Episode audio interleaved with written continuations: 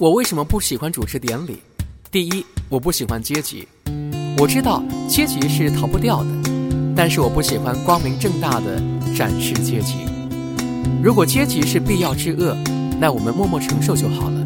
就像黑猩猩的家长混迹在全家黑猩猩当中那样，有事要摆平的时候再出马，没事儿时就像一般黑猩猩那样。而典礼呢，几乎是为了彰显阶级而存在的。典礼如果是为盲人办的，节目单就该用点字的，地点就不该选在有很多阶梯要爬的地方。参加的盲人也不必为了我们这些看得见的人，就要很麻烦的穿西装打领带。典礼如果是为小孩子办的，就应该依照小孩子的节奏进行，不要逼着小孩子像大人那样呆坐椅子上要那么久。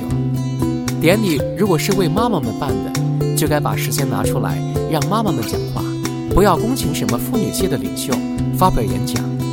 典礼如果是为农人办的，就请农人坐在第一排最好的位子。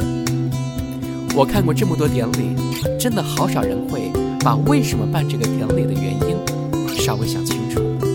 大家都宁愿像故障的玩具那样，一再重复地制造出一个又一个没感情的。